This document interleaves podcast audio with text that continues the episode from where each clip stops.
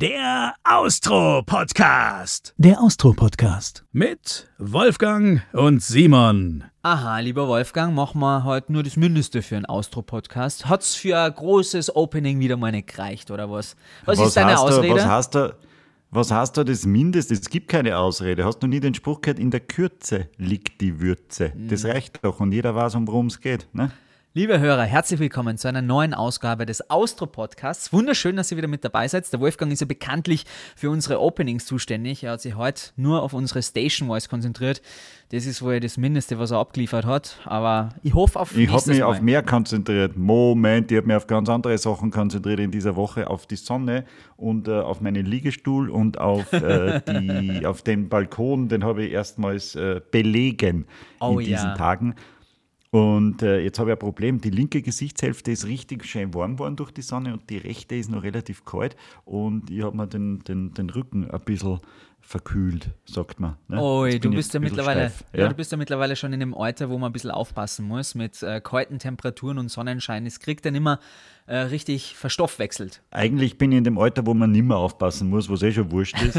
aber, aber in dem Fall hat es mir ein bisschen erwischt. Ja. Jetzt kann ich halt nicht so gut schauen. Aber schauen muss ich eh nicht. Ich muss nur reden, oder? So ist es. Liebe Hörer, hier seid ihr genau richtig, wenn es darum geht, sich ein bisschen in die Sonne zu setzen, die Natur beim Sprießen zu beobachten und vielleicht äh, gute Unterhaltung im Ohr zu haben, denn wir haben wieder eine wunderbare Folge für euch vorbereitet. Worum geht es im Austro-Podcast? Nochmal kurz zusammengefasst. Wir treffen unglaublich interessante Persönlichkeiten aus Österreich oder die mit Österreich zu tun haben und wir sprechen mit denen über Karriere und äh, über deren Visionen im Leben und ich finde es immer super, super interessant. Wir haben schon unglaublich tolle Gäste gehabt. Wenn ihr noch nicht alle Folgen gehört habt, dann hört jetzt in unser Archiv nochmal rein oder freut euch auf die heutige Folge, die sehr ereignisreich wird und die vor allem einen interessanten Insiderblick gibt. Denn Wolfgang, wir müssen ja beide sagen, wir lieben ihn, weil wir hören ihn immer und oft und ständig im Radio und er ist so der geheime Star, finde ich, unter den Sportreportern und so sind wir eigentlich auch auf ihm kummern, muss man sagen, oder? So geheim ist er, glaube ich, gar nicht. Er ist der absolute Star unter den Sportreportern und äh, im Radio kenne ich keinen besseren. Das ist absolut richtig. Man hat sich immer gedacht, so in jeder Epoche gibt es so einen Sportreporter, den jeder kennt. Und eigentlich glaubt man, da kommt nichts mehr danach. Aber er hat es wieder geschafft, eine neue Ära zu öffnen. Und deswegen finde ich es nur großartiger, dass er sich für uns Zeit genommen hat, weil seinen Namen kennt jeder. Wolfgang Zahner. Nein, du bist es nicht, lieber Wolfgang. Sondern ich würde sagen, wir holen ihn einfach mit dazu, oder? Wir haben einiges zu besprechen. Es gilt, über die Ski-WM zu reden. Wir müssen auch ein bisschen über Fußball reden. Und wir müssen auch darüber reden, wie man es schafft, so einen Status zu erreichen wie er. Und erinnert mich bitte unbedingt daran, äh, ich muss ihn fragen, was war das grindigste Hotel, in dem er jemals übernachtet hat?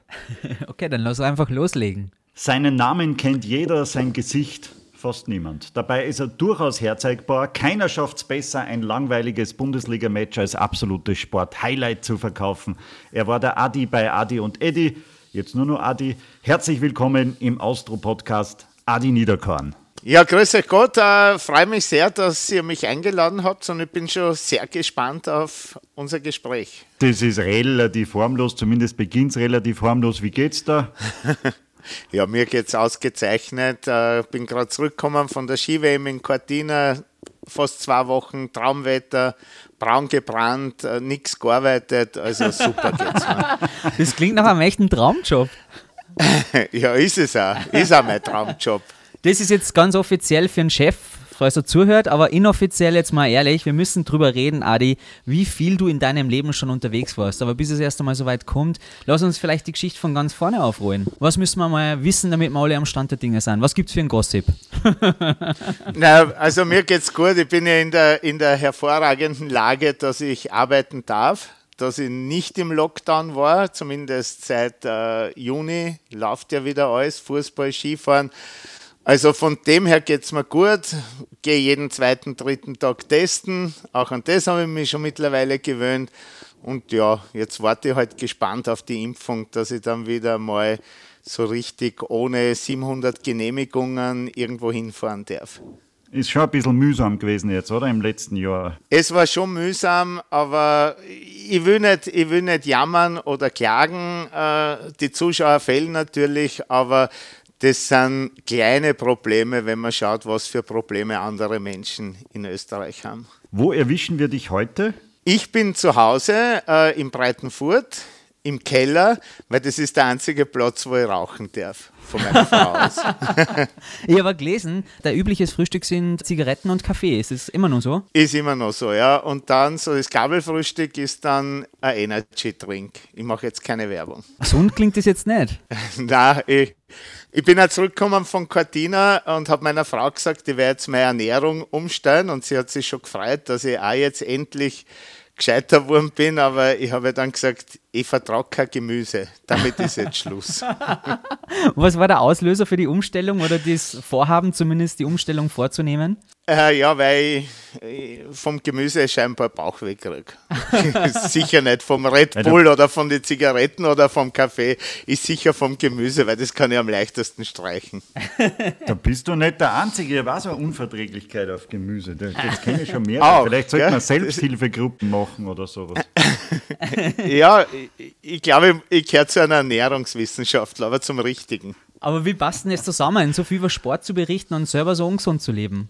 Ohne, dass ich dir jetzt dafür an den Pranger stellen möchte. So sollte es gar nicht klingen. Ich war früher, also es ist jetzt sicher schon fünf, sechs Jahre her, dass ich aufgehört habe, war ich regelmäßig jeden Tag eine Stunde laufen. Aber wirklich bei jedem Wetter, egal ob es 40 Grad plus oder 10 Grad minus gehabt hat, wirklich jeden Tag eine Stunde irgendwann habe ich nicht mehr wollen. Also es ist nicht so, dass ich immer so ungesund gelebt habe und, und ist jetzt vieles auch ein bisschen übertrieben. Also ich schon sehr gern Fisch und, und, und solche Sachen. Also ich bin jetzt kein Fleischtiger oder sonst irgendwas, aber zwei Wochen Italien waren halt zwei Wochen zweimal täglich Nudeln. Kohlehydrate ist ja auch gesund. Die Sportler essen auch viel Kohlehydrate. du kennst dann schon vom Essen her eigentlich die ganze Welt. Gibt es irgendeinen Kontinent, auf dem du noch nicht im Einsatz warst bis jetzt? Ähm, Australien. Sonst war ich überall. Südafrika die Fußball-WM. Äh, dann ja, dann genau, ja. äh, Asien. Asien, muss ich zugeben, war ich auch nur bisher in Japan und in Korea, also auch bei den Sportevents. Und Amerika war ich sehr lange, auch, auch privat war ich immer wieder dort, aber sehr lange bei der Fußball-WM in den 90er Jahren. Mhm. In den USA, das war ein Traum. Südamerika, Brasilien, die Fußball-WM. Also eigentlich war ich schon auf jedem Kontinent, nur Australien fällt mir noch, aber ich fliege nicht gern so lange. Und wie ist es jetzt eigentlich, wie viel bist du wirklich auf der Strecke?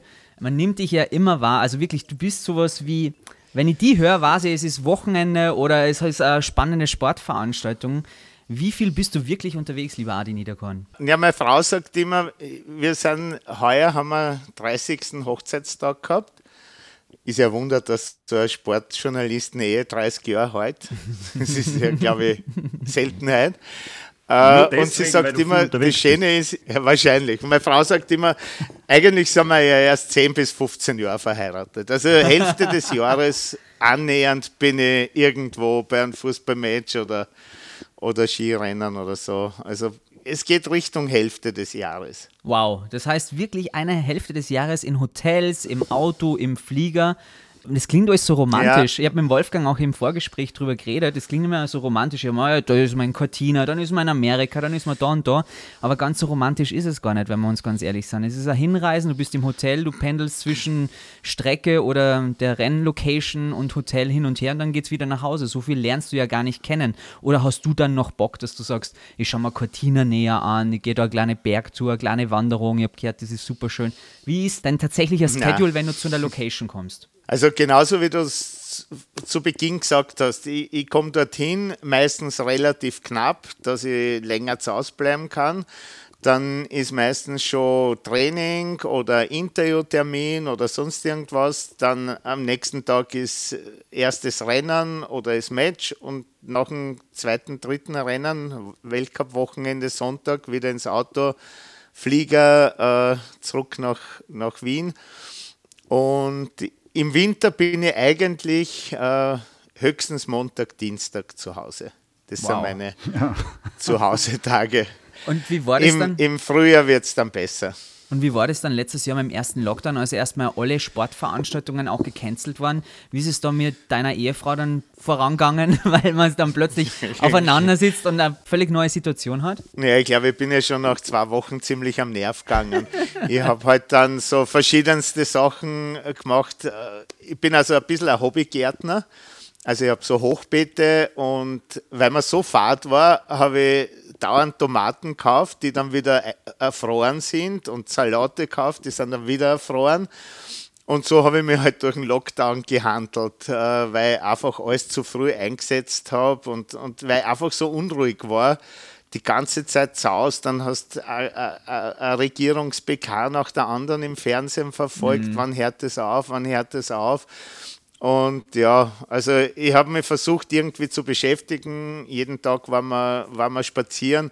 Aber ich glaube, ich bin ja schon fürchterlich auf die Nerven gegangen nach einer gewissen Zeit. Und Sie dir? Na, überhaupt nicht. Äh, eigentlich habe ich es ein bisschen genossen, auch äh, mal so lange zu Hause zu sein, weil das eine ist weggefallen, diese Unruhe, wenn Sportveranstaltungen sind und ich bin nicht dabei.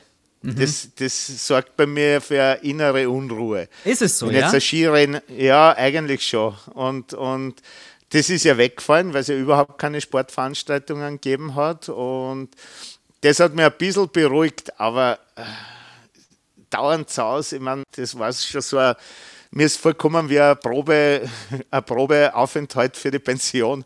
Und, und äh, ja, wird schrecklich, glaube ich. Wenn man dann plötzlich von 100 auf 0 fällt beim Reisen und dann kehrt man wieder zurück in die übliche Routine, hinterfragt man das nicht noch ein bisschen mehr und sagt, ah, vielleicht kann ich auch Sportveranstaltungen mal aus dem Ö3-Studio machen, reicht mir aus, wie direkt vor Ort zu sein oder hast du dich wirklich wieder drauf gefreut? Nein, ich habe mich schon voll drauf gefreut. Es war natürlich so, dass wir schon manche Sportveranstaltungen dann aus dem Studio gemacht haben äh, weil es einfach nicht gegangen ist, in dieses Land einzureisen. Norwegen zum Beispiel oder Großbritannien, die Länderspiele. Es wäre alles sehr mühsam gewesen, mit Quarantäne verbunden und so. Das ist einfach nicht gegangen. Aber wir haben im heurigen Winter erst Zagreb ausgelassen, das habe ich von zu Hause gemacht. Also wir haben ja so Geräte, wo man von überall einsteigen kann mit, mit SIM-Karten und so. Mhm. Und jetzt Bansko, das ist das zweite Rennen, was wir heuer auslassen, weil es, also Zagreb ist mir vom Unternehmen her nicht genehmigt worden, wegen der steigenden Zahlen in Kroatien. Und Bansko habe ich jetzt selber gesagt, na, das ist mir einfach zu gefährlich. Was heißt, von, von zu Hause aus machst du das dann äh, äh quasi vor dem Fernseher und die Nachbarn müssen die Kuhglocken leiten für die Atmo? na, die, Die Atmo lassen wir uns zuschalten, das, das geht okay. alles. Also man kann die Atmo auch bestellen von einem Skirennen, aber es ist ja eh kein Atmo, nicht? das ist ja jetzt ein bisschen Stimmt, äh, absurd das Ganze. Wir bestellen zwar Atmo, aber es gibt ja eigentlich vor Ort nicht wirklich ein Atmo, so wie früher, aber man hört halt die Trainer schreien beim Fußball und, und so. Also die bestellen wir und, und ich sitze dort, wo ich jetzt eigentlich auch sitze, im Keller und von dort mache ich es vom Fernseher runter. Und, aber wir tun nicht schummeln, also wir sagen nicht, ich bin jetzt dort oder so. Also das ist schon äh, wirklich ausdeklariert und gesagt, äh, wir sind nicht vor Ort. Also das, das tun wir nicht, wie, wie, wie schon sehr oft bei äh, anderen Medien vorkommen ist. Wir, wir, wir sagen nicht dazu, aus Bansko jetzt, Adi Niederkorn. Also das, das kommt nicht vor. Aber es ist schon sehr strange, das Ganze. Und, und du hast halt dann eine, eine Geschichte, äh, die du gerne am nächsten Tag mit drei Wecker machen jetzt wollen, aber du kommst halt nicht zu dem Material, was du bräuchtest von den, von den Skifahrern, obwohl der, der ÖSV schon auch mithilft und der, der, der O-Töne schickt, dass du auch, auch Geschichten und so machen kannst. Aber es ist natürlich ein ganz anderes Feeling. Vor Ort, du, du lebst mit, du spürst das Rennen. Zau spüre das Rennen nicht oder das Fußballmatch. Mhm. Wenn du da jetzt äh, zwei Wochen in Cortina bist, wie nah bist du da, da tatsächlich bei den bei den, bei den Skifahrern. Äh, äh wohnt, wohnt ihr im selben Hotel, grüßt ihr euch am Flur, fahrt ihr gemeinsam Lift und du sagst, nein, bist gut drauf, dann wette ich schnell noch einen Zehner auf die. Ist auch schon vorkommen bei Großereignissen, dass wir mit ihnen im Hotel gewohnt haben und, und es ist dann wirklich auch so, dass, dass du, du kennst ja die Leute schon seit fünf, sechs oder zehn Jahren, wenn es ältere Skifahrer sind. Du siehst es schon an der Körpersprache von ihnen. Ah, heute ist er gut drauf. Und, und ich, ich habe da ihres Gespür, äh, was, was das betrifft. Ich sage auch oft den Ausgang des Rennens ganz gut voraus. Äh, zum Beispiel habe ich meinen Kollegen der die Interviews gemacht hat, der Daniel Kulowitz am Vorabend des Herrenslaloms gefragt, sag, hast du schon Fragen überlegt, wenn der Bertel äh, Weltmeister wird? Weil ich habe irgend so ein Gefühl, nicht? dann ist knapp nicht geworden, aber er ist Zweiter geworden. Der Mann, mit dem eigentlich keiner gerechnet hat. Jetzt ja. in Cortina war es so, dass man sie alle zwei Tage oder so hat es Medientermine gegeben, wo du mit den Läufern auch so reden hast können, nicht nur Interviews, äh, weil sie auf den nächsten warten, den sie ein Interview geben und so. Also im Skifahren ist das echt, echt super. Mit, da bist wirklich nah dran. Du kriegst wirklich viel mit. Auch jetzt bei Corona, nur im selben Hotel wohnen ist diesmal nicht gegangen. Im Fußball ist es ein bisschen anders. Da werden die Stars schon ziemlich abgeschirmt und viele lassen den Star auch raushängen. Das gibt es beim Skifahren überhaupt nicht. Wer lässt denn gerne so einen Star raushängen? Jetzt können wir ganz offen reden. Naja, also bei den Großereignissen, bei den Weltmeisterschaften äh, oder, oder so, an, an Ronaldo kriegst du nicht fürs Mikrofon. Mhm. Also da hast du keine Chance. Im Skifahren kriegst du alle Topstars fürs Mikrofon. Also auch die vielleicht ein bisschen schwieriger sind, so wie die Lara Gut, äh, die kriegst du einfach. Die geben dir Interviews. Die, die kommen nicht einmal zu dir. Wenn die singen Radio, ja, die, die lächelnd gehen sie vorbei und denken sie, was will der eigentlich mhm. von mir? Schwierig ist auch der, der David oft, der Alaba bei den Interviews nach einem Spiel überhaupt, wenn sie verloren haben und so. Also da, da war zum Beispiel großes Champions League Finale in London, sind zehn österreichische Medien extra wegen Alaba hingefahren Sie sind dann auch Champions League-Sieger geworden, die Bayern. Mhm. Und der Einzige, der nicht in die Mixed-Zone gekommen ist, wo alle Österreicher dort gewartet haben, war der Alaba. Oh.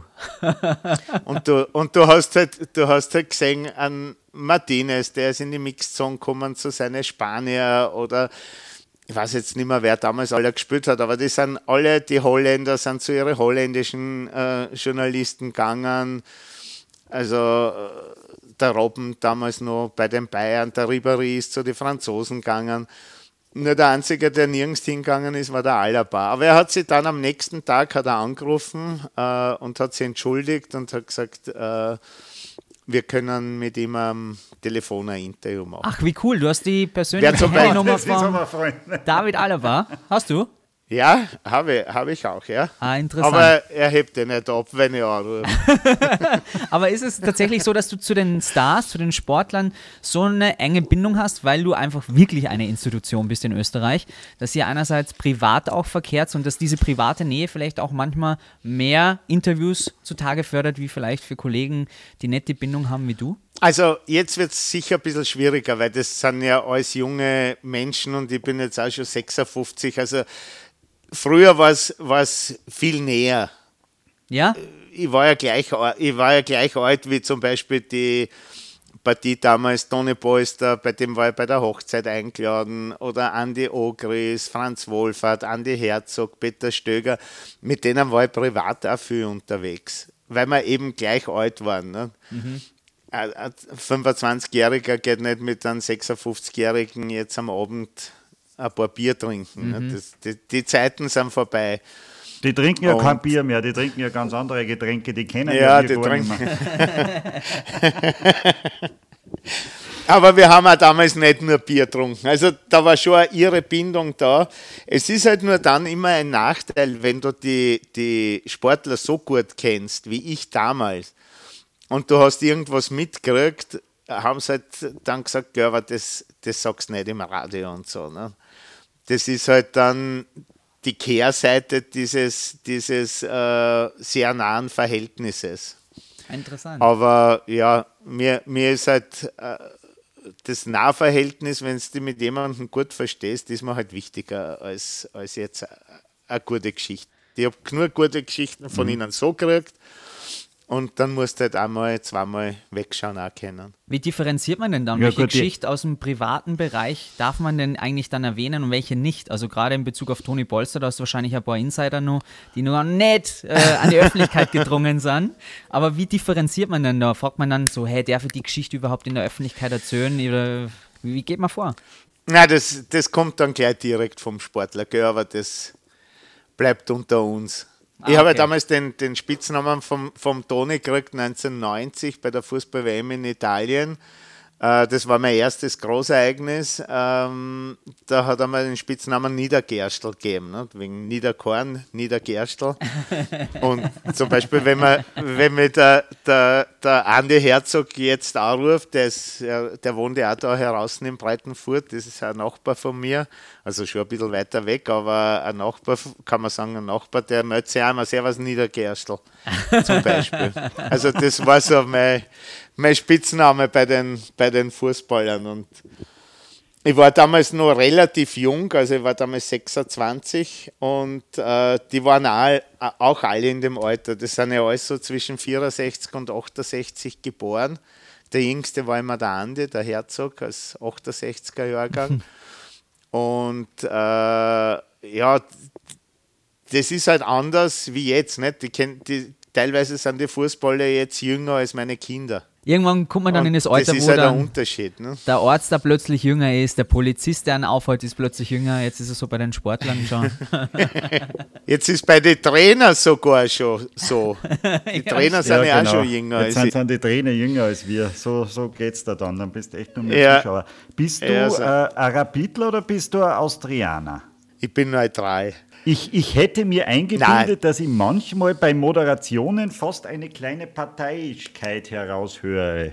Ja, jetzt bin ich aber neugierig. In welche ja, Richtung? Ja, ich, ich, weiß nicht, mir, mir, mir, käme vor, dass du, dass du, dass dir, äh, dass du immer zu Salzburg hilfst. Zu Salzburg? Ja, nicht? Ja, da ärgere ich mich nur als Rapidler, wenn, wenn Salzburg wieder gewinnt. Nein, ich bin schon. Und, und natürlich, äh, du hast jetzt ein, ja, ja, weil du jetzt hast du lauter Austrianer aufgezählt, am Polster und so weiter, das waren ja eigentlich alles Austrianer. Hat mit Hans Gankler Ja, das war witzig. Ja, das ist halt anders. Der, der, der Gankle hat mir wie äh, äh, Burno war, äh, ein Riesenposter einmal zukommen lassen von ihm, wie er da gerade schießt mit Widmung und Unterschrift vom Krankel war ich Fan. Also der Krankel war, das ist ein, da habe ich noch nicht gearbeitet als, als Sportreporter, da war ich äh, ein Bub damals, zwölf Jahre, 14 äh, Jahre. Das, dieses Bild vom Krankel ist über mein Bett gehängt. Und von dem war ich Fan. Und da habe ich am Anfang immer, immer aufgeschaut. Auch wie ich schon Reporter war, hat er dann noch kurz gespielt, ein paar Jahre noch, noch gespielt. Das, das kannst du nicht ablegen. Du kannst nicht jetzt das Amtskapperl aufsetzen und sagen, so jetzt bin ich Reporter und der, ich bin kein Kranke-Fan mehr.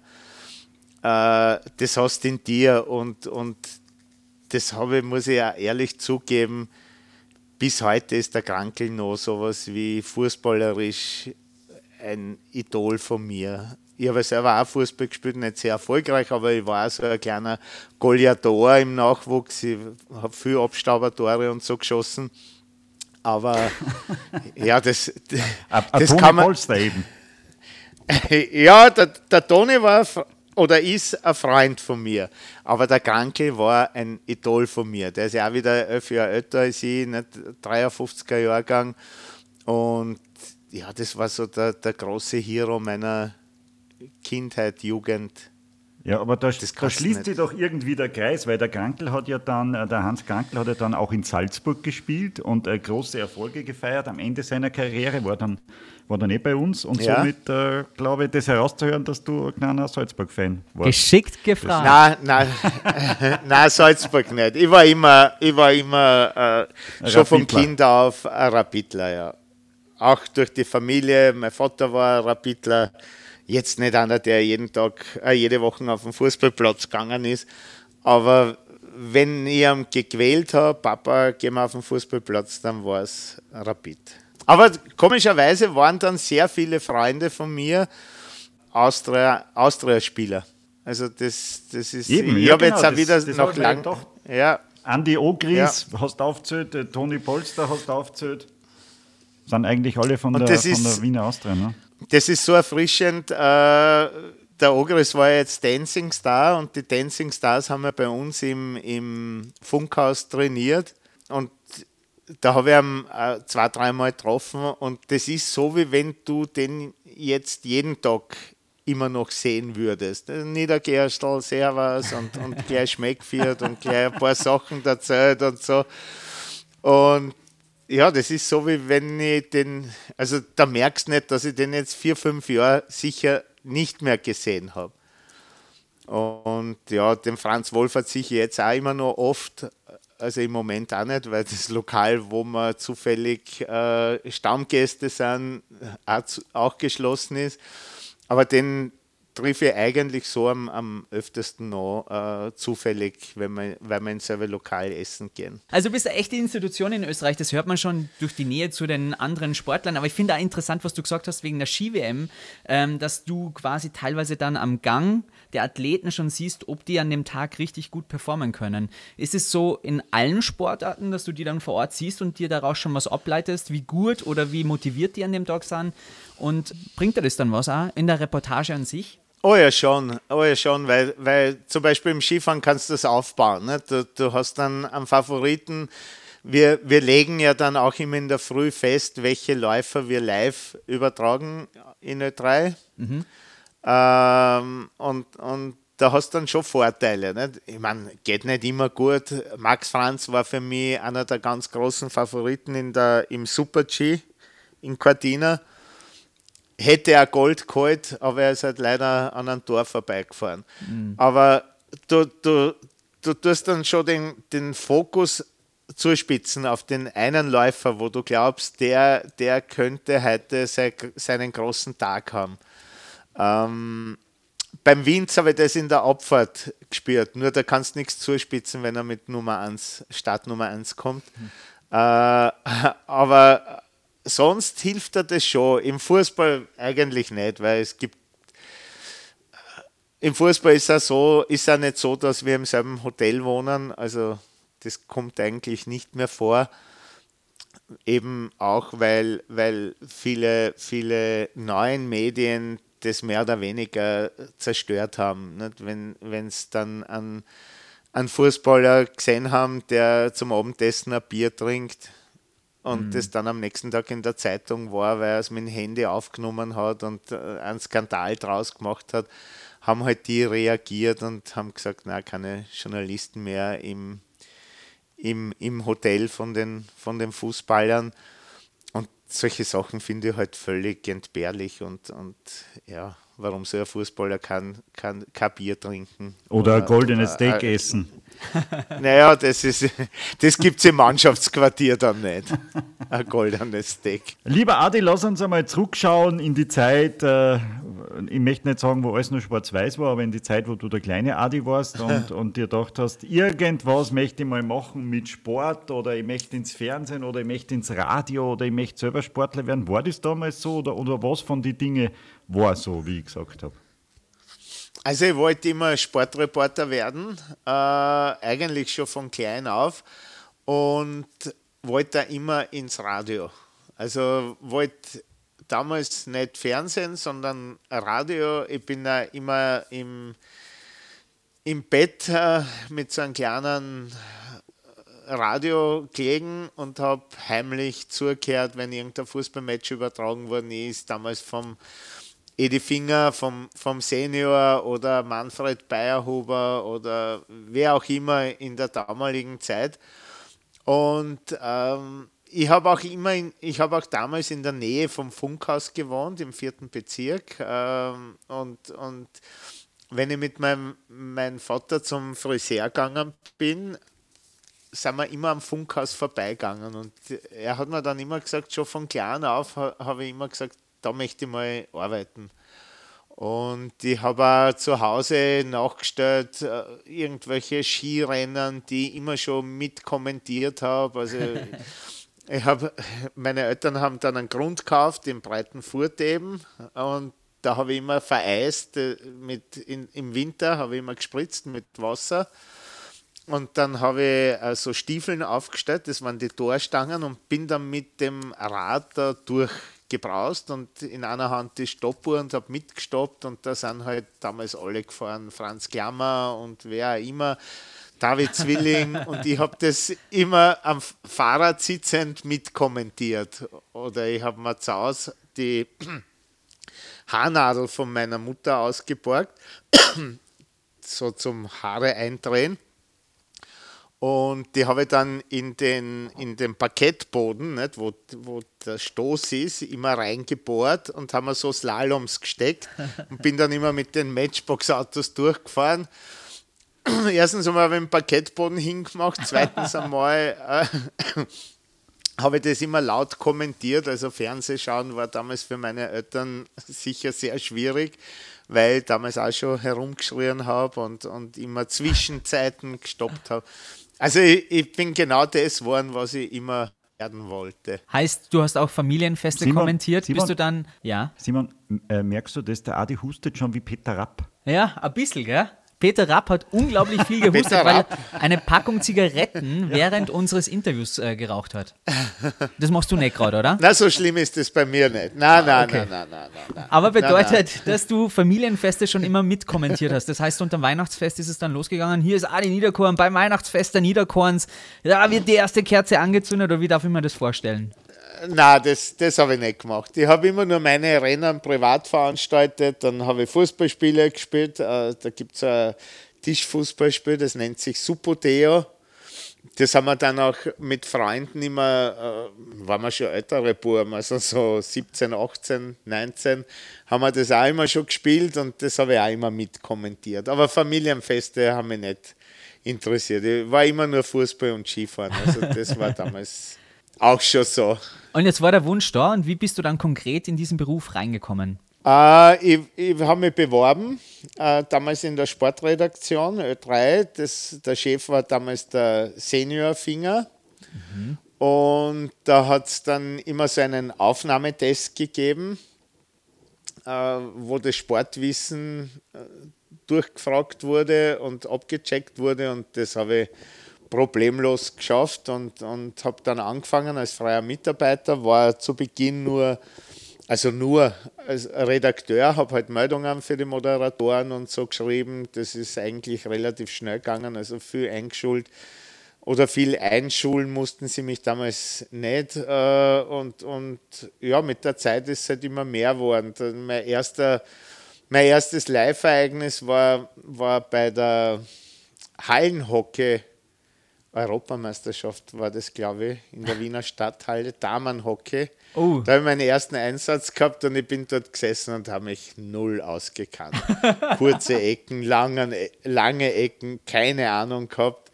Äh, damals war die, die Uli Schwarz Reporterin beim Fernsehen und die war ja selber Hockeyspielerin und die hat mir da sehr geholfen. Die hat, dann, die hat meine Einstiege gehört und irgendwann ist zu mir gekommen und hat gesagt, du brauchst nicht immer kurze Ecke dazu sagen, in der Halle gibt es keine langen Ecken. Ich habe habe mir, eh gedacht, ich hab mir eh schon gedacht, von wo würden es die langen Ecken eigentlich schießen? Aber mein Glück war, dass sich mein Chef auch nicht auskennt hat beim Hockey, also dem ist äh, beim, beim Hallenhockey, also dem ist das gar nicht aufgefallen, dass ich da eigentlich sehr viel Blödsinn geredet habe damals. Darum hat er die wahrscheinlich auch hingeschickt, damit er selber nicht kommentieren muss, gehen wir von aus. Hallenhockey ist jetzt nicht unbedingt der österreichische ja. Sportart, wo wir sehr, sehr gut unterwegs sind. Also von daher hat er alles richtig naja, gemacht. Wir haben damals sogar eine Medaille gemacht. Oh. Also ich glaube Bronzemedaille oder so hat Österreichs Damenteam damals geholt. Ich glaube, es war das Damenteam. Vielleicht waren es auch die Herren. Ich habe keine Ahnung. Das ist ja schon ein paar Jahre her. Mein erstes Fußballmatch war dann auf der Hohen Warte. Habe ich das erste Mal ein Fußballmatch kommentieren dürfen. Vienna gegen, weiß ich nicht. Und da habe ich dann, äh, da hat es ja diese Weitergaben, es gibt es ja jetzt auch noch nicht, dass ein Reporter zum nächsten gibt. Ja. Und ich war damals so nervös, dass ich halt gesagt habe, Vienna gegen sowieso, weiß nicht mehr gegen wen sie gespielt haben, steht 0 zu 0 und damit weiter auf die hohe Warte. Und natürlich hat sich niemand gemeldet, weil auf der hohen Warte war ja ich, habe ich also praktisch zu mir selber weitergegeben. Und wie ich das gemerkt habe, habe ich halt einfach weitergeredet. Und damals hat mein, mein Chef zu mir gesagt, weißt war schon ein, ein blöder Fehler. Aber da du dann einfach weitergeredet hast, ich glaube, aus dir wird einmal ein Reporter. Damals war der, war der Heinz Brüller schon mein Chef. Okay. Dem ich sehr, sehr viel zu verdanken habe. Der, der, der die Jungen damals sehr gefördert hat und, und damals war der Rainer Pariasek zum Beispiel auch in unserem Team. Äh, da haben wir eigentlich sehr viel, sehr viel gelernt vom, vom Brüller damals. Viele Sachen werden ja jetzt noch gemacht im Radio, die hat er praktisch erfunden, diese, diese äh, Begrüßungen. Wir sagen immer Gummos, ne? Guten Morgen, da spricht der Marco Schwarz aus Bansko, bla bla bla. Diese das IDs, hat er ja, vor, ja, ja. ja, diese, diese Station-IDs, diese versteckten oder diese von den Sportlern und Promis gemachten Station-IDs hat damals der, der Heinz Brüller irgendwann in den Anfang der 90er Jahre erstmals auf Sendung gemacht. Höchst interessant. Du bist jetzt selber schon Sportchef bei Ö3 seit den 90er Jahren. Das bedeutet, du bist mittlerweile in der Rolle, dass du dir die Gusto-Stückerl raussuchst. Oder sagst du, ah, kommt, das langweilige Bundesligaspiel, hier, weiß ich nicht, zwischen. Na, na, also ich mache genauso auch langweilige Fußball-Bundesligaspiele ich schaue halt dann, da ich eh den ganzen Winter unterwegs bin und so, dass ich halt die Spiele in, in der Nähe mache. Aber ich bin genauso wie im Allianzstadion, auch in der Südstadt oder fahre nach St. Pölten zu St. Pölten, Hartberg oder fahre nach Hartberg. Aber die ganz langen Reisen oder längeren Reisen lasse ich dann aus. Ja, Salzburg fahre ich sehr oft, wenn, wenn ein Kracher am, am Programm ist oder, oder, oder ein Champions League-Spiel oder Europa League-Spiel. Aber da unterscheide ich nicht. Ich mache genauso auch Fußballspiele in der ersten Quali-Runde Europa League gegen irgendeinen maltesischen Club. Also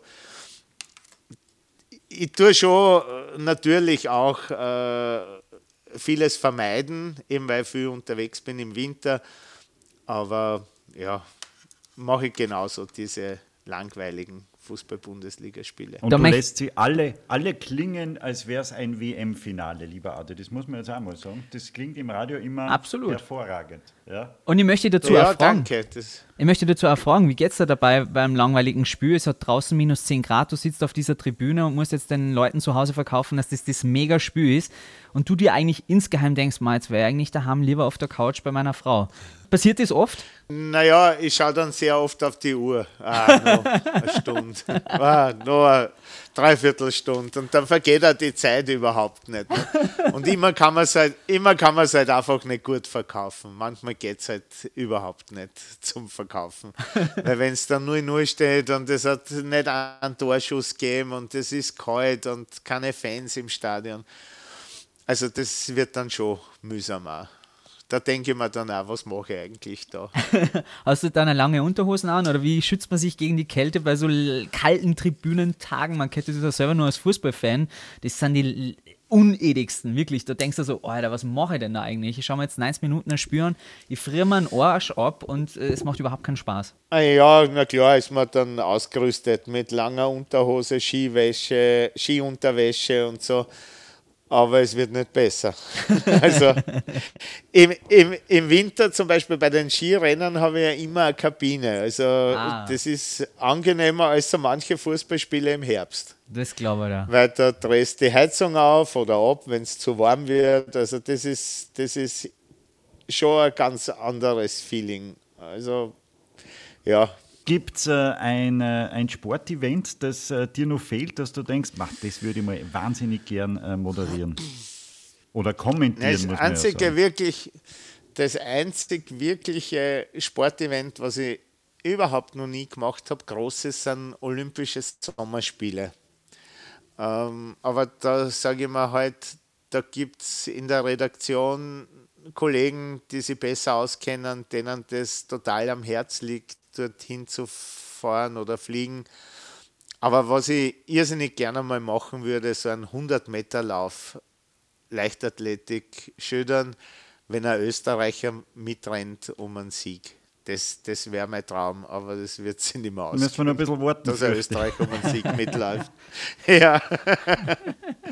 aber das ist, so, das ist so ein Traum von mir, ja. Vielleicht können wir Karl Lewis wieder reaktivieren oder so. Absolut. Und warum eigentlich Adi Niederkorn und nicht Adam Niederkorn? Äh, das war eigentlich, meine Eltern haben auch immer schon Adi zu mir gesagt und das war von klein auf, äh, dass, dass äh, ich zu Hause immer nur Adi gerufen wurde. Also Adam hat eigentlich nie wer gesagt zu mir. Es war immer Adi. Ich bin eigentlich nie Adam gerufen worden. Okay. Außer am 24. Dezember, weil da hat mir meine Mama immer zum Namenstag gratuliert. das ist immer zu Weihnachten. Ist Adam Namenstag und da habe ich immer so ein kleines Geschenk vorher schon gekriegt vor der Bescherung. Das war der einzige Tag, wo ich Adam genannt wurde. Wo du auch stolz warst, Adam zu sein, sozusagen. Ich da schon, ja. Ja, ich habe eigentlich den Vornamen auch nicht so richtig mögen, Adam. Es war in meiner Kindheit ein völlig äh, ja, ungewöhnlicher Name eigentlich. Apropos Kinder, deine zwei Adam. Kinder, gehen die auch in die Richtung Sportreporter oder wo sind die gerade beruflich tätig? Sind die in dieselbe Kerbe eingeschlagen wie du? Naja, naja, meine Tochter überhaupt nicht. Also die interessiert sich für Sport nur sehr wenig. Die kriegt eigentlich nur mit, wenn ich irgendwo wo bin, äh, weil, weil irgendein Foto von mir auf der Ö3 Instagram-Seite gepostet wird, dann, dann fällt sie auf. Aber die hört weder Radio noch ist sie sportinteressiert und der Sohn hat, hat einiges gemacht im Sportjournalismus, äh, war bei Radio Wien, war auch bei, bei, bei Sportnet und das wurde aber dann aufgekauft und eine der Nachfolgefirmen, bei der ist er jetzt immer noch und ist schon im Sportbetrieb, aber eher auf dem Wettsektor tätig. Also er macht äh, Content Manager bei, bei, bei einer Firma, die die Wetten redaktionell für ihre Großkunden aufarbeiten. Und das macht er. Also er hat schon mit Sport auch zu tun und schaut sich jedes Champions League, Europa League Match an. Und also der ist ein echter Freak. Mit dem kannst du also fachsimpeln. Wir müssen jetzt zur großartigsten Liebesbeziehung im Sportjournalismus zu sprechen kommen. Du hast es natürlich schon erwartet, dass wir das Kapitel irgendwann anschneiden. Wie kam es zur großen Fusion von Adi und Edi damals eigentlich? Ah, das war, äh, Ö3-Chef war damals Bogdan Roscic, der jetzige Staatsopern. Chef, der war ein Fan von Armin Assinger im Fernsehen. Das hat ihm total taugt, wie, wie, wie, wie der das macht. Das war ganz am Anfang dieser Doppel-Reportagen äh, im Fernsehen. Zuerst war, glaube ich, noch der Grissmann, Werner Grissmann und dann war der Assinger. Und der hat das auf einen ganz neuen Level gebracht, sehr mit Schmähvieren und so weiter. Und das wollte der Bogdan auch haben. Und ich habe mit ihm so eine, so eine, Sitzung gehabt und der, der Bogdan hat halt dann gefragt, na, welchen Skifahrer kennt man nehmen? Wer hat einen ähnlichen Schmäh wie der Assinger, dass ihr zwar das macht? Und ich habe gesagt, ähm, ich hätte einen anderen Vorschlag, machen wir zwei Reporter. Und der Name schon, Adi und Edi, nicht? das war aufgelegt eigentlich. Und äh, wir haben uns auch privat sehr gut verstanden. Und dann hat er gesagt, ja, das testen wir mal in Kitzbühel im Training. Machen wir mal einen Test. Und dann wollten wir das eigentlich testen und der große Abfahrtshero damals, der Österreicher, der Patrick Ortlieb, ist damals schwer gestürzt im Training und ich, ich bin dann gleich ins Spital rübergefahren in Kitzbühel, um, um ein erstes Interview von ihm zu kriegen, was ich auch bekommen habe. Und weil mit dem auch sehr gut war, mit, mit Patrick damals. Der ist da auf, auf der Trage gelegen und ich bin da gestanden mit dem Mikro und er Echt? hat mir ein Interview gegeben. Also heute unvorstellbar solche Sachen, aber damals war es halt ja. üblich so. Nicht? Es hat sich keiner was gedacht dabei, weder er noch ich, noch die Ärzte, noch sonst irgendwer. und damit hat es auch keine Generalprobe gegeben und wir haben das dann im Rennen on air geprobt. Also es hat keine Probe gegeben, wir waren on air und der Bogdan war dann gleich ganz begeistert. Dann haben wir auch die Ski-WM damals im Weil Beaverkrieg, äh, die im 99er Jahr damals war, haben wir dann auch gemacht schon. Und ähm, dann ist dieses 0-9 gekommen, dieses Länderspiel gegen Spanien. Und da ist halt ein Wuchtel nach der anderen gewesen. Natürlich hat uns der Spielverlauf da total in die. Ja, genau, irgendwelche Sachen. So, wir, wir sind ja nicht beim Kegeln alle Neine und so weiter. Und damals hat der Kurier angerufen und, und wollte unsere Reportage haben, unsere Einstiege. Es war keine durchgehende Reportage. Und die haben dann jeden Einstieg von uns gedruckt. auf, einer Doppel, auf, auf, auf einer Sportseite vom Kurier waren alle Saga von damals. Ja, und, und das war natürlich ein großes Gesprächsthema damals. Und zeitgleich ist auch eine, eine neue Wettform rausgekommen, Typ 3 damals. OZ war damals der, der, der Name, der Bewerbungsname und das wurde offiziell ausgeschrieben und damals haben uns vier der fünf äh, Werbeagenturen, die sich dafür beworben haben, gemeldet und haben ihr Interesse äh, bekundet, dass sie mit uns in die Ausschreibung gehen wollen. Als Testimonial halt sozusagen. Halt dann, als Testimonial und äh, wir haben halt dann überlegt, welche nehmen wir, welche, welche von den vier nehmen wir und ja, wir haben dann auf, auf die richtigen gesetzt und sind dann eigentlich 13 Jahre Testimonial von Ö3 gewesen. Wahnsinn. Mit, ah, von mit, Typ 3, Entschuldigung, Typ 3. Mit, ja. mit unglaublichen Filmchen dazu, was ich mir erinnern kann. Ja, das hat auch ihre Spaß gemacht. Wir, wir, haben, wir haben ja damals die ersten drei Werbefilme, die wir gleich an aufgenommen haben, haben wir mit dem späteren Oscar-Preisträger gedreht. Wie hieß der? Stefan irgendwie, ne? Rosewitzki, ja. Genau, ja, genau. Und der, der war unser Regisseur damals, also unfassbar. Wir haben das sehr genossen. Ganz ein, äh, ganz ein guter Typ, ganz ein, ein, ein schräger Vogel, möchte ich fast sagen, so bei den Aufnahmen. Aber es war total lustig und, und für so einen 20-Sekunden-Spot brauchst du mehr als einen Tag.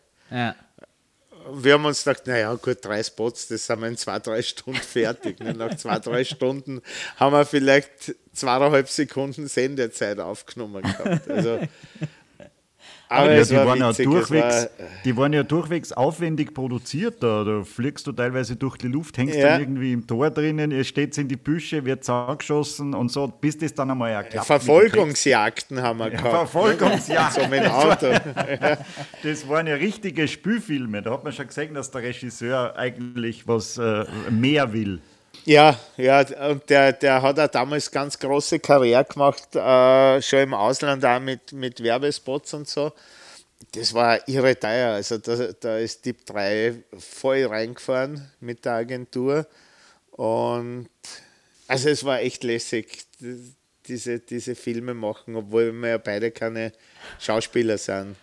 Ja, und die Folge. Das hat man nicht gesehen, finde ich. Das hat man nicht gesehen. Das hat man nicht gesehen. naja, naja. Wir sind halt Sportreporter, ne? ja, aber die aber Folge war ja unglaublicher Popularitätsschub bei euch auch. Also, ihr wart ja dann das Traumteam in, in Österreich. Man hat ja euch geliebt, gefeiert und alles. Äh, ist euch die Popularität dann auch ein bisschen in den Kopf gestiegen irgendwann? Boah, das muss die anderen fragen. Also ich finde nicht. Okay. Ich muss sagen, ich habe das schon sehr genossen, dass du auf der Straße zum Beispiel um Autogramm gefragt worden bist und so. Mir ist das auch nie am Nerv gegangen, wenn jemand gekommen ist, können wir ein Selfie machen oder sonst irgendwas. Also ich habe das ja eher genossen und äh, war überhaupt nicht so, dass ich gesagt habe, jetzt geht mir das am Nerv. Wie ist euer Kontakt heute? Sitzt euch zusammen und äh, über die alten Zeiten? Nein, gar nicht mehr. Gar nicht mehr. Das hat sich einfach dann auseinandergelebt. Der Edi ist ja schon sehr lange in Pension. ähm, und, und hat dann eigentlich mit seiner Scheidung viel, viel zu tun gehabt und dann hat er Dancing Stars gemacht und ja, es, es hat sich einfach auseinandergelebt, wie, wie eine Ehe, die sich auseinanderlebt. Also jetzt haben wir kaum mehr Kontakt, kaum bis gar nicht. Mhm. Und wenn du jetzt gerade unterwegs bist, also was ja so in euren Büchern zu lesen war, war ja, oder auch vom Edi, dass ihr viel auch an Hotelbars gemeinsam abgehängt habt. Äh, vermisst ja, du ihn da in diesen Phasen, wenn du alleine im Hotel bist? Ja, schon. Also das war schon, war schon lustig, äh, was wir da alles erlebt haben von dem Hotelzimmer, was ich unter Wasser gesetzt habe, über andere Dinge. Also war schon immer, war schon immer totale Hetze am Abend. Also wir haben schon auch die, die Sau rauslassen am, am Abend, aber am nächsten Tag waren wir halt wieder fit und, und haben, haben unsere Arbeit gemacht. Aber war eine schöne Zeit. Wenn du davon so erzählst, jetzt auch von eurem Rockstar-Leben als Sportreporter, möchte ich fast sagen, und auch wie Sportler früher zugänglich waren und so, muss man ja sagen, früher war alles ein bisschen lockerer. Heute scheint es ja alles sehr strukturiert, sehr inszeniert, sehr genau darauf bedacht, wann man wie was sagt. Vermisst du diese Zeit von damals auch, wo es ein bisschen rock'n'rolliger war? Ah, ja, klar, klar äh, vermisst man die Zeit schon auch. Aber es ist halt alles auch professioneller geworden. Die Leistungen sind besser geworden. Äh, es ist halt alles auf einem auf ein viel höheren Level im Sport auch gegen früher. Es wird mehr trainiert. Äh, es, es, es gibt für jeden Sportler fast schon zwei Medienbetreuer, einen Manager und so weiter. Es hat es nicht einfacher gemacht, das Journalistenleben. Und ja, ich glaube, dass der Sportjournalismus auch irgendwann in der Form nicht mehr da sein wird, dass das aussterben wird. Man merkt es jetzt Glaube auch ich, so als, ich als Medienschaffender, ich bin ja selber beim Fernsehen in Deutschland, ne, wenn man jetzt schaut bei RTL, die Formel 1 Crew, die war ja früher, glaube ich, 40 Mann groß und so sind die durch die Welt gereist und dann ist es immer mehr optimiert worden, immer mehr optimiert. Am Ende war nur noch das Team dann in Köln und ähm, es hat dann zwar Field Reporter nur, nur vor Ort gegeben. Also insofern merkt man schon, dass es wahrscheinlich sowas wie dein Beruf auf Dauer vielleicht gar nicht mehr so geben wird, weil jeder das selber konsumieren kann über Internet und so wie er es braucht tatsächlich. Ja, äh, das ist auch die Zukunft und, und das, das kann man auch nicht aufhalten oder sonst irgendwas. Was mich nur irrsinnig äh, ärgert, ist vielleicht zu viel, aber was mir auch ein bisschen traurig stimmt, ist, dass äh, jetzt unter Sportjournalismus man eigentlich nur mehr versteht, dass postet jemand was auf Facebook und es steht auf je, äh, in den nächsten fünf Minuten auf allen möglichen Internetseiten und die Leute nennen sie dann Sportjournalisten, mhm. die irgendwas ausschreiben. Das hat man jetzt wieder gesehen, wie, wie in, in Cortina hat jemand seiner Freundin einen Heiratsantrag gemacht. Und da ist kurz das Gerücht aufgekommen, dass der Luca De Ali Brantini, damals an dem Tag äh, Vizeweltmeister im Riesentorlauf wurde, seiner Freundin Michelle Giesin einen Heiratsantrag gemacht hat, dort im Zielraum. Mhm. Ich meine, das ist für, wie wir das gehört haben, das ist für mich ein Anruf, dann weiß ich, er war es nicht. Aber das hat irgendwer gepostet, alle haben es übernommen. Es ist in, auf allen Internetseiten, auch von den Zeitungen wie Krone, äh, äh, kleine Zeitung, ist überall diese Falschmeldung gestanden, weil einer geschrieben hat und alle schreiben ab. Mhm. Weil sie einfach die Telefonnummer nicht mehr haben von den Leuten, die man anruft und fragt, stimmt das? Nein, stimmt natürlich nicht. Und wir haben das dann nicht mehr nachverfolgt. Nicht? Wir werden dann aber auch angerufen von der Redaktion, habt ihr das nicht mitgekriegt, dass der Heiratsantrag war? Ja, es war ein mhm. Heiratsantrag von einem Pistenchef in Cortina, der seine Frau, äh, seine Freundin halt gefragt hat, ob sie ihn heiraten will. Aber hat mit Ali Brantini und mit der Giesin null zu tun gehabt. Und das ist halt etwas, was mir traurig stimmt, dass eigentlich jetzt vieles nur noch abgeschrieben wird. Und früher haben es gegenseitig abgeschrieben, die Medien, aber jetzt kann ja irgendwer was posten, ja. was gar nicht stimmt und alle schreiben es ab. Nicht? Wenn, ich, wenn ich jetzt sage, der, der, Simon hat mich gestern beschimpft und ich schreibe das auf Facebook und ja. hat mich beleidigt, dann steht es am nächsten Tag überall. Total. Was das, der böse Simon. Nicht? Und, und das, Was bildet deswegen bin ich, ein? bin, ja, Zum Beispiel, nicht? deswegen bin ich ja weder auf Facebook, noch auf Instagram, noch auf Twitter, noch sonst irgendwo. Das habe ich tunlichst vermieden, Das- weil, weil ich das nicht braucht, dass mit dann wer schimpft oder, oder beleidigt oder irgendwas. Oder, das will ich ja gar nicht wissen. Das wollte ich gerade fragen, wie oft warst du im Fegefeuer tatsächlich? Weil natürlich äh, die Leute zu Hause immer die besseren Profis sind und mehr Ahnung haben. Boah, das weiß ich gar nicht, weil ich eben Facebook nicht liest. Ich habe eigentlich in den Zeitungen nie, nie schlechte Kritiken gekriegt, eigentlich immer sehr positiv. Auch unsere, unsere Spots sind damals äh, sehr, sehr gut weggekommen in den Medien.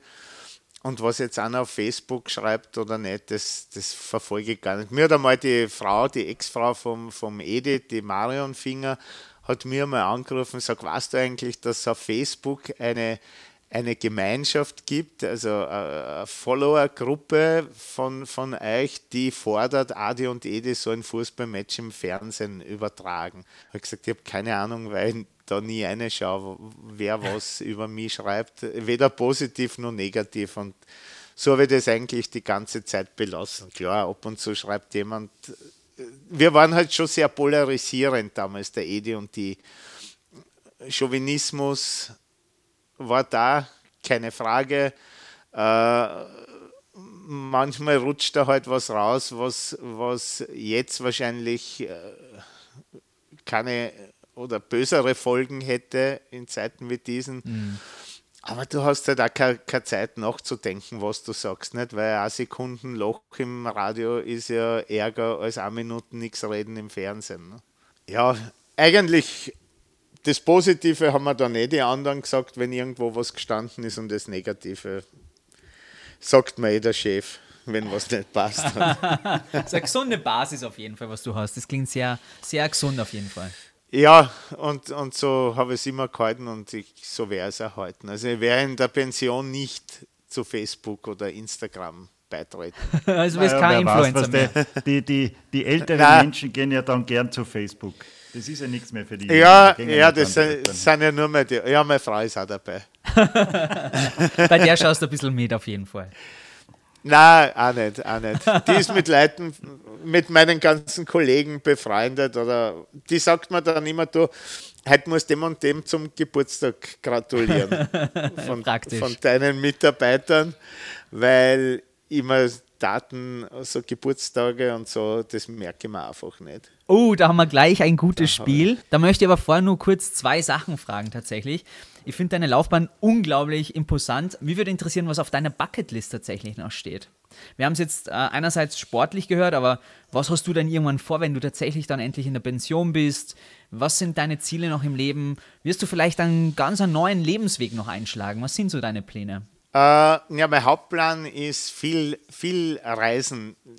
Du hast mir vorher schon gefragt, ob ich mir dann irgendwas anschaue oder so. Äh, wenn ich auf Dienstreise bin, natürlich kaum bis gar nicht. Aber es, es gibt so eine To-Do-Liste, wo ich mir dann oft denke, da muss ich dann in der Pension nochmal her, privat und mit meiner Frau.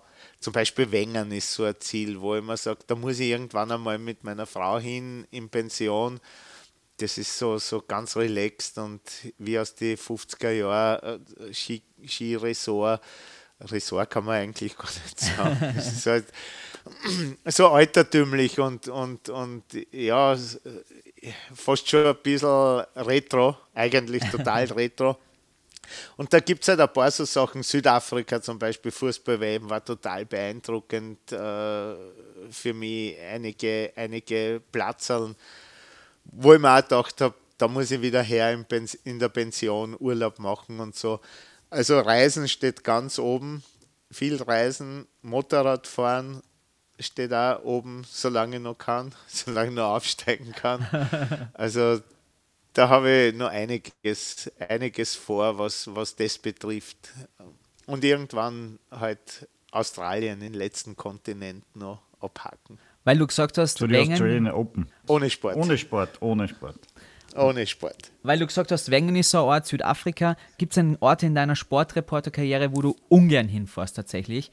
Wo du sagst, boah, heute nach Alltag fahren, habe ich ja mega Bock drauf. äh, ja, gibt sicher auch was im, im, im Skiweltcup zum Beispiel. Bansko ist auch so ein Ort, wo, wo man äh, recht ungern hinfährt, weil, weil halt dann vieles kompliziert ist. Du musst eine halbe Stunde mit, mit, der, mit der Gondel rauffahren, dann bist du erst im Zielraum und so. Das, das ist halt, äh, ja, gibt es immer wieder so Orte, wo du nicht so gern hinfährst oder wo das Wetter immer schlecht ist.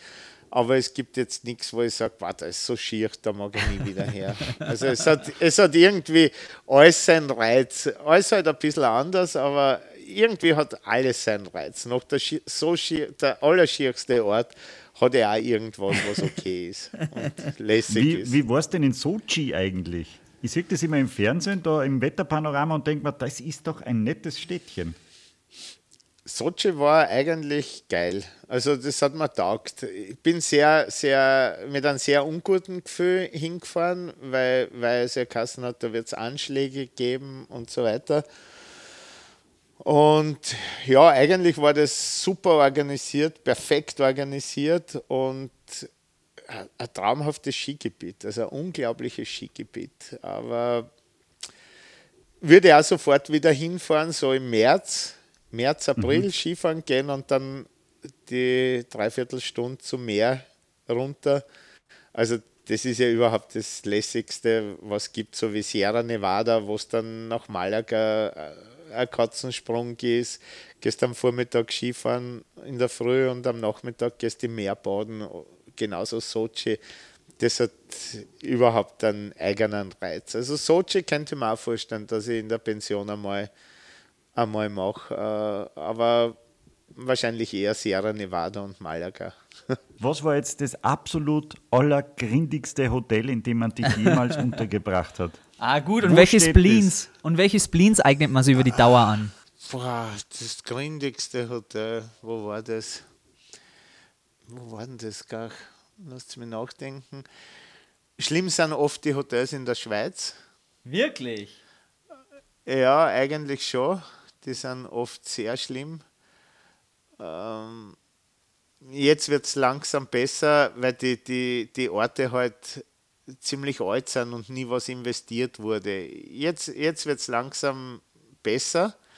Ich weiß auch, dadurch habe ich auch gewusst, warum die Schweizer zu uns Skifahren kommen, was ja eigentlich absurd ist. Aber jetzt weiß ich warum, weil die Hotels bei uns besser und billiger sind. Und aber es gibt traumhafte Hotels auch in der Schweiz, aber die kosten halt ein bisschen mehr als bei uns. Mhm. Aber du, du hast halt dann schon, oft in Frankreich waren ganz schlechte Hotels äh, in den Skiorten. Le Menuir, da war damals der Olympiaslalom, äh, 92 mit Stockbetten und so. Also ja, da, da, da gibt es schon ein paar, paar Leckerbissen, wo du denkst, nein, da, da mag ich nicht mehr her. Also im Skiweltcup hat es schon ein paar solche Hotels gegeben. Und hast du irgendwelche Spleens angeeignet? Zum Beispiel, was nicht, dein eigenes Kopfkissen mitnehmen. Wenn du ins Badezimmer gehst, legst du einen Handtuchsteg, damit du den Teppichboden nicht barfuß berühren musst. Oder die Bibel wird nie geöffnet, weil wer weiß, was vorher in die Bibel alles reingesteckt worden ist. Äh, eigentlich nicht. Ich bin eigentlich einer, der überall bloß für sich herumrennt, der, der nichts auflegt, der vollstes Vertrauen in die Sauberkeit der Hotelzimmermädchen oder Zimmerdamen legt und, und äh, ja, eigentlich gar nichts. Ich nehme auch meinen Kopfpolster nicht mit. Also ja, seit einem Jahr nehme ich mir immer ein Fiebermesser mit, seit Corona. Okay. Das ist jetzt das ist klar, ja. Weil du ja oft kontrolliert wirst, nicht? Ja. Äh, dass du überhaupt rein darfst, wird der Fieber gemessen nicht? und dass ich weiß, aha, heute habe ich erhöhte Temperatur, muss ich mir die Stirn vorher noch mit, mit Schnee einreiben, dass ich durchkomme. Lieber Adi, zum Abschluss haben wir immer ein äh, kleines auf den äh, Gast zugeschnittenes äh, Quiz. Es ist eigentlich kein Quiz, es ist äh, eine nette Geschichte. Wir spielen heute Wo war ich da und was ist an diesem Tag Sportliches passiert, oder? Ich werde jetzt ein paar Daten Okay. sagen und du sagst da, was an Boah. diesem Tag war, weil du hast ein mega Gedächtnis, das habe ich schon gesehen. Also wenn man wissen will, wer im Sport, wer mit wem, das weißt du alles, weiß ich, habe ich schon gemerkt heute. Und äh, kann du, sein, weißt, du weißt alle Daten. Naja, bei, bei sowas bin ich nicht so gut. Ich, Ja, dann schauen wir wenn, mal. du schauen mir jetzt, wenn, wenn du mir jetzt zum Beispiel fragst nach allen Medaillengewinnern in Cortina, weiß ich schon die Hälfte nicht mehr. Weil es Was- einfach so was viel, wollen? so viel. mal. Was war in Cortina? Nein, jetzt. Achso, das weiß ich schon noch. Ich glaube, die Ski-WM war in Cortina. Okay, das war die Einstiegsfrage. Wir, wir, fangen, wir fangen leicht an. Wir fangen leicht an. Ja. 1. August, 1. August 1976. Ja, da war ich in damals nur Jugoslawien auf Urlaub und da ist sowohl die Reichsbrücke eingestürzt als auch Niki Lauda verunglückt. Ja, beides richtig. Beides Wahnsinn. richtig. 21. Juni 1978. Da muss irgendwas in Argentinien bei der Fußball-WM gewesen sein. Wahrscheinlich war Cordoba Ja, und wo warst du? zu Hause vor dem Fernseher. Mitkommentiert, oder? Äh, ja, natürlich. Na, da, damals habe ich es immer so gemacht: äh, Fernsehton abgeschalten und Radio mitlaufen lassen. Und es weiß ja jeder nur, kennt ja jeder nur dieses Tor, Tor, Tor vom Edi Finger. Ja. Was die wenigsten aber wissen, der war damals im Radio live. Im Fernsehen hat das Match der Robert Seger live gemacht. Ah, Aber jeder kennt nur die Radioreportage vom Edi Finger Junior, äh, vom Senior mit äh, trinkt man noch ein Achterl oder, oder so. Nicht? Also das war damals eigentlich gang und gäbe, dass Fernsehton ab und Radio an, weil damals sind ja die Fußballspiele im Radio noch komplett durchübertragen worden. Ja, stimmt. Gut, nächstes. 25. Juni 1982. 25. Juni 82. Das war, das könnte gewesen sein, dieses trostlose Match in Spanien. Ja, richtig. Die Schande von Gichon. Genau, dieses 0-1 gegen Deutschland. Ne? Ja. Wo alle gewusst haben, dass abgesprochen, dass keiner mehr was macht, außer Schoko Schachner, der damals ein aufs Tor gezogen ist. Stimmt, absolut. Wo warst du da? Auch am Fernseher? Damals auch vor dem Fernseher, klar. Ja. Und ich glaube, ich habe mich wahnsinnig gelangweilt und das war eines der wenigen Fußball-Länderspiele, die ich gesehen habe, wo ich dann irgendwann aufgehört habe zuzuschauen und mich anderswertig beschäftigt habe. War ja Juni, war ja sicher schön Wetter. 15. November 1989. 15. November 89, boah, 89, was war Ist auch Fußball. 89? Ist auch Fußball. Ah, 89. Da steht jetzt auf der Leitung, aber es kennt, äh, na Fußball, Europacup kann es nicht sein, das war früher. 15. November 89. Ein legendäres Match. Österreich schlägt die DDR mit 3 zu 0.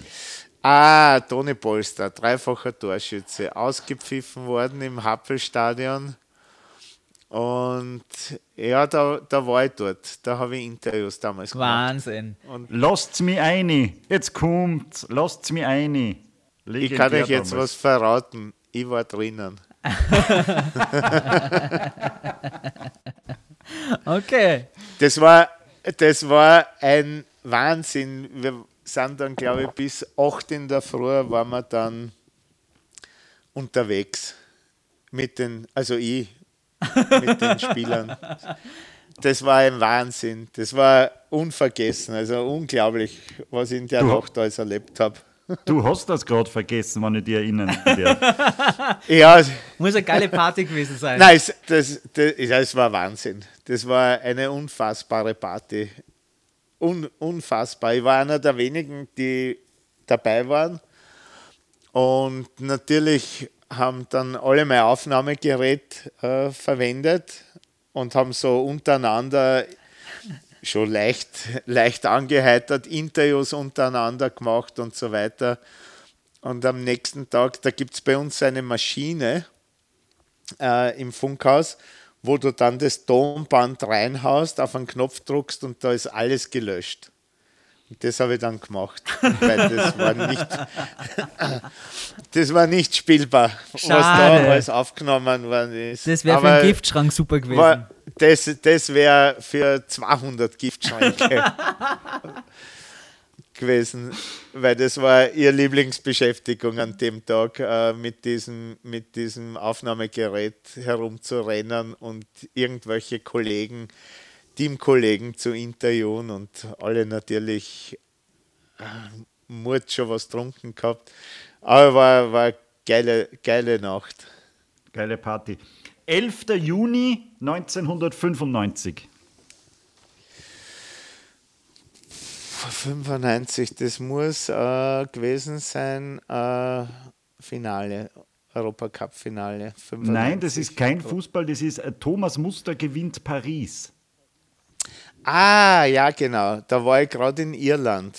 Äh, da hat Österreich an dem Tag auch die WM-Qualifikation geschafft. Aha. Oder, nein, nicht geschafft, nicht geschafft. Sie haben Irland auswärts geschlagen und haben dann, das war EM-Qualifikation für 96 und haben dann noch irgendein Match verloren und sind nicht zur Euro gefahren. Sowas.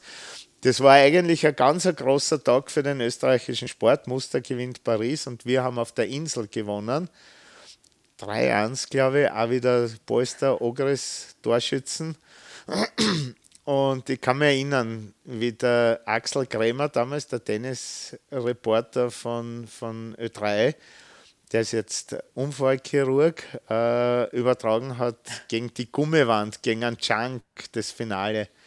War sensationell, den Matchball. Und das war ziemlich zeitgleich, der Matchball und das Siegestreffer gegen Irland. Also es war so mit, den, mit den Tag. Tagen bin ich nicht so gut. Aber ich kann mich dann immer an, an sowas erinnern. So, sowas bleibt. Sowas bleibt.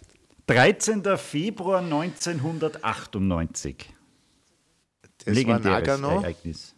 Müsste der Hermann gewesen sein. Ja, richtig. Der, der Sturz von Hermann Mayer, oder? Richtig. Unglaublich. Ja, das, Ja, da, ja. da ist uns die Spucke weggeblieben in Edi und mir. Wie der da abgekommen hat, waren wir natürlich live drauf.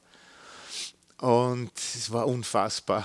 Also, ich hätte mir nicht gedacht, dass der allein wieder aufstehen kann, der Hermann. Wahnsinn. War ein Man, Wahnsinn. es war ja, da war ja, glaube ich, Zeit zu überbrücken. Das hat so lange gedauert, bis endlich der Start war und dann hat es äh, schon vor ihrem Läufer Genau. irgendwie ausgekaut. Genau, und er ist ja mit der absolut besten Zwischenzeit da, da losge also äh, unterwegs gewesen. Aber er war einfach zu schnell. Das hat die Pisten damals nicht hergeben. Die, den Speed, was er gehabt hat. Und ich kann mich noch erinnern, die, ganze, die ganzen Olympischen Spiele waren auf den natürlich aufgebaut. Dass er Opfert, Super-G und Riesentorlauf gewinnt. Und dann haut es den so auf und, und, und ich kann mich erinnern, da, dann hat es gegeben einen Pressetermin mit Hermann Mayer und ich bin dorthin und äh, haben wir gedacht, der wird jetzt erklären, dass er irgendwie operiert wird oder, oder die Saison vorbei ist und dass er heimfliegt. Und dann sagt uns der, dass der am nächsten Tag wieder startet im Super-G. Und ich, ich kann mich erinnern, der, der war ja der Superstar damals, international. Und da waren x Fernsehstationen und Radio und Medien und so weiter.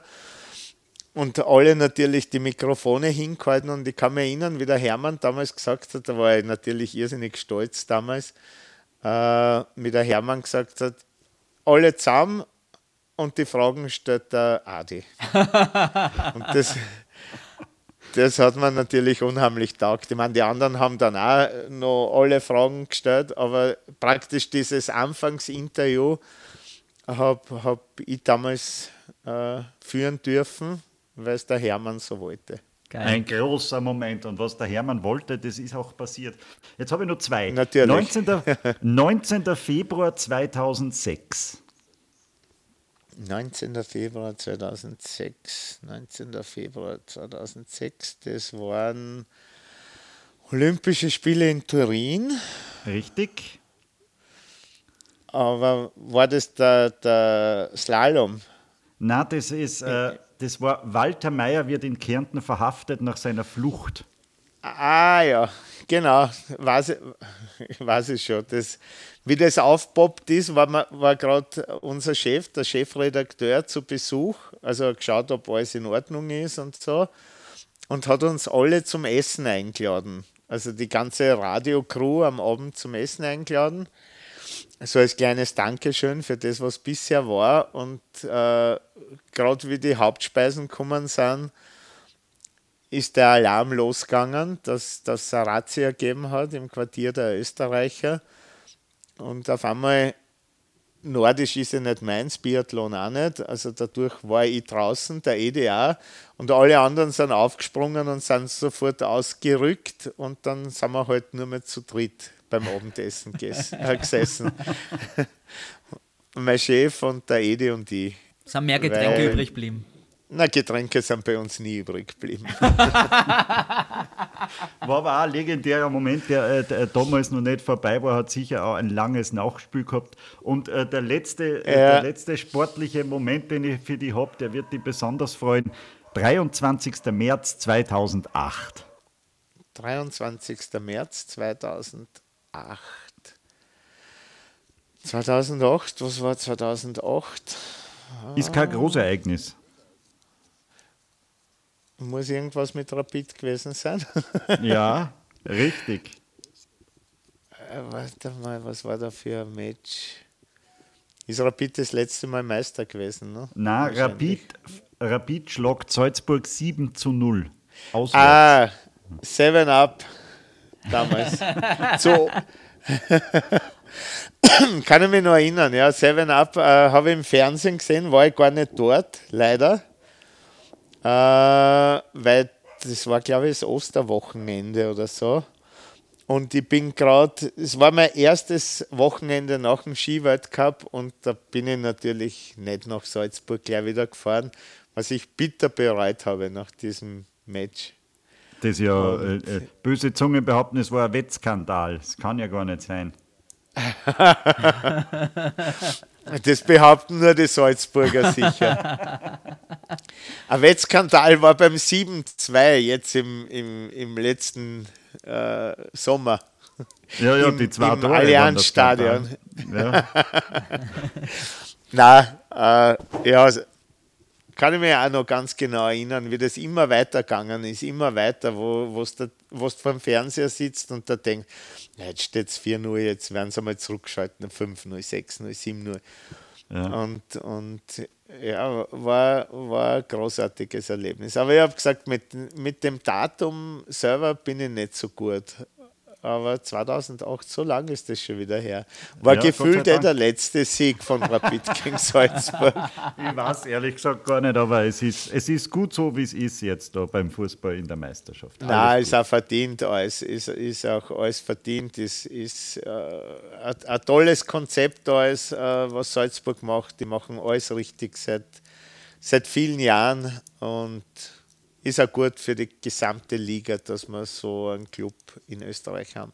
Wir sind Gut. schwer beeindruckt von deinem Wissen und deinen Daten, wie du die zusammenfügst. Also wirklich großer Respekt und man merkt, du lebst und liebst deinen Job einfach. Das äh, finde ich echt großartig. Adi, vielen lieben Dank für dieses Gespräch und für die Zeit, die du Gerne. für uns genommen hast. Vielleicht noch abschließend, wie würdest du das jetzt kommentieren, wenn wir den Podcast jetzt nochmal so Revue passieren lassen? Wie würdest du den jetzt nochmal kommentieren auf, auf 20 Sekunden? Ja, Zeit ist irrsinnig schnell vergangen. War eigentlich sehr, sehr unterhaltsam, sehr kurzweilig und interessante Fragen. Und ja, sieht man eigentlich, was äh, auch interessant ist, was für einen selber gar nicht so wichtig ist oder so große Rolle spielt, dass das die anderen Leute interessiert. Vielleicht geht da noch zu Facebook und mache einen Blog. Damit weiter auf die hohe Warte. um auf deinen ersten Einstieg zurückzukommen. Okay. Adi, was ja? Ich, ich würde dir einen Podcast empfehlen und zwar nur über den 15. November 1989. 15. November 1989. Nur über, Über das. diese legendäre DDR-Nacht. Also ich glaube, das äh, Ja. wird alle interessieren, was Ja. da tatsächlich passiert ist. Ich kann mich sogar noch, äh, ich kann mich sogar noch erinnern, das werde ich auch nie vergessen, Dono Hönigmann, äh, selbst Sportreporter, Kärntner, hat damals das Match live auf Ö3 übertragen und da hat es ja Elfer für Österreich gegeben. Und der Toni ist ja vorher ausgepfiffen worden vom gesamten Stadion, weil er vorher halt in den Spielen nicht so gut war. Und ich habe den Toni gern mögen und der hat mir so, so echt dann. Aber da hat man gesehen, wie groß der ist. Und ich kann mich noch erinnern, wie der Tono gesagt hat, äh, live auf Ö3, jetzt legt er sich den Ball auf, richtet sich die Stutzen, erst den linken, dann den rechten, nimmt Anlaufschuss und dann Tor. Und das ist es so etwas, was man nie vergisst, auch wenn man es nicht selber die Reportage gemacht hat, sondern die Interviews unten am Feld. Äh, das ist im Hirn, wie wenn es gestern passiert wäre. Adi, tausend Dank für diese Einblicke. Wir sind super große Gerne. Fans und wir freuen uns auf deine Einstiege wieder bei Ö3. Wir werden das jetzt mit einem kleinen anderen Auge betrachten oder mit einem kleinen anderen Ohr in dem Fall. Und wir danken dir jetzt schon für deine vielen, vielen Einstiege, die noch kommen werden. Und wir werden weiterhin brav verfolgen, was du machst. Und danke. Hat Spaß gemacht. Danke euch. Gell? Schönes Wochenende Schönes. Wochenende. Euch auch alles, Alles Gute. Danke. Danke. Ja, ist eh Fußball und Ski. Ciao. Ciao dann. für euch. Ciao, ciao, für dich. Hast du gesehen, Simon? Der Mann hat mehr Ahnung von Sport als du von allem anderen im Leben. das stimmt, absolut. Aber ich finde es so faszinierend, weil der wirklich so im Thema ist und der kann wahrscheinlich nie hundertprozentig abschalten. Bei einem Fußballspiel, was wir uns einfach mit einem Flascherl Bier gemütlich anschauen, da geht bei ihm schon wieder das Hirnkastel an. Das hätte jetzt anders Ja, aber der kommentiert. merkt, sie, der merkt sich ja sicher den Hochzeitstag so. Ah ja, 4. Mai, da war das und das und da kann ich mich noch genau erinnern, da habe ich das Geschichtel, aber das erzähle ich nicht und das müssen wir da. Wir werden nur mal einen extra Podcast mit ihm machen, nur über diesen ominösen Tag im Februar, als Österreich die DDR 3 zu 0 geschlagen hat und was danach war. Im November war es, am 15. November 1989. Ich finde ja geil, dass er beim Patrick Ortlieb im Krankenhaus gestanden ist und da das erste Interview gemacht hat. Ja. Oder beim Hermann Mayer, der zu ihm sagt, Adi, die Fragen stößt du. Mega, mega genial. Nein, also es war wirklich eine große Ehre, dass Adi Niederkorn heute für uns Zeit gehabt hat. Und äh, ich glaube, das waren schon wieder sehr, sehr interessante Einblicke, die wir da haben liefern dürfen. Für das, dass wir so unvorbereitet wie immer waren. Und liebe Hörer, wenn ihr sagt, ja, das war eine tolle Folge, lasst es uns wissen auf unserer Facebook-Seite. Ich muss ganz ehrlich sagen, jede Stimme mehr, jeder Follower mehr freut uns natürlich. Austro Podcast, da findet ihr uns auf Facebook oder schreibt es uns an austropodcast.gmx.at. Der Adi Niederkorn wird uns nicht folgen, weil der ist gar nicht auf Facebook. Das stimmt, allerdings. Ich freue mich schon wieder auf in zwei Wochen, lieber Wolfgang. Bin gespannt, wen wir da so aus der Pipeline holen, aber es wird wieder eine famose Folge. So viel sei verraten. Ich glaube da, wir fragen den Adi, ob er uns den David Alaba anrufen kann. Ja, stimmt. Das wäre dann mal ein guter Zugang. Oder den Hermann Mayer. Er soll einfach die für uns anrufen. Er kann ja auch die ersten Fragen stellen. Er kann ja auch mit dabei Ja. sein. Weil Genau, wir einfach keine Ahnung haben. so machen wir das. So machen wir es. Hey, lieber Wolfgang, eine schöne Zeit bis dahin, gell? Übertreib's Ja, nicht danke. im Frühlingswetter jetzt wieder. Nicht schon Ich, wieder ich noch werde durch den jetzt, Park ich laufen. werd jetzt meine zweite Gesichtshälfte aufwärmen. Vierte. Ciao.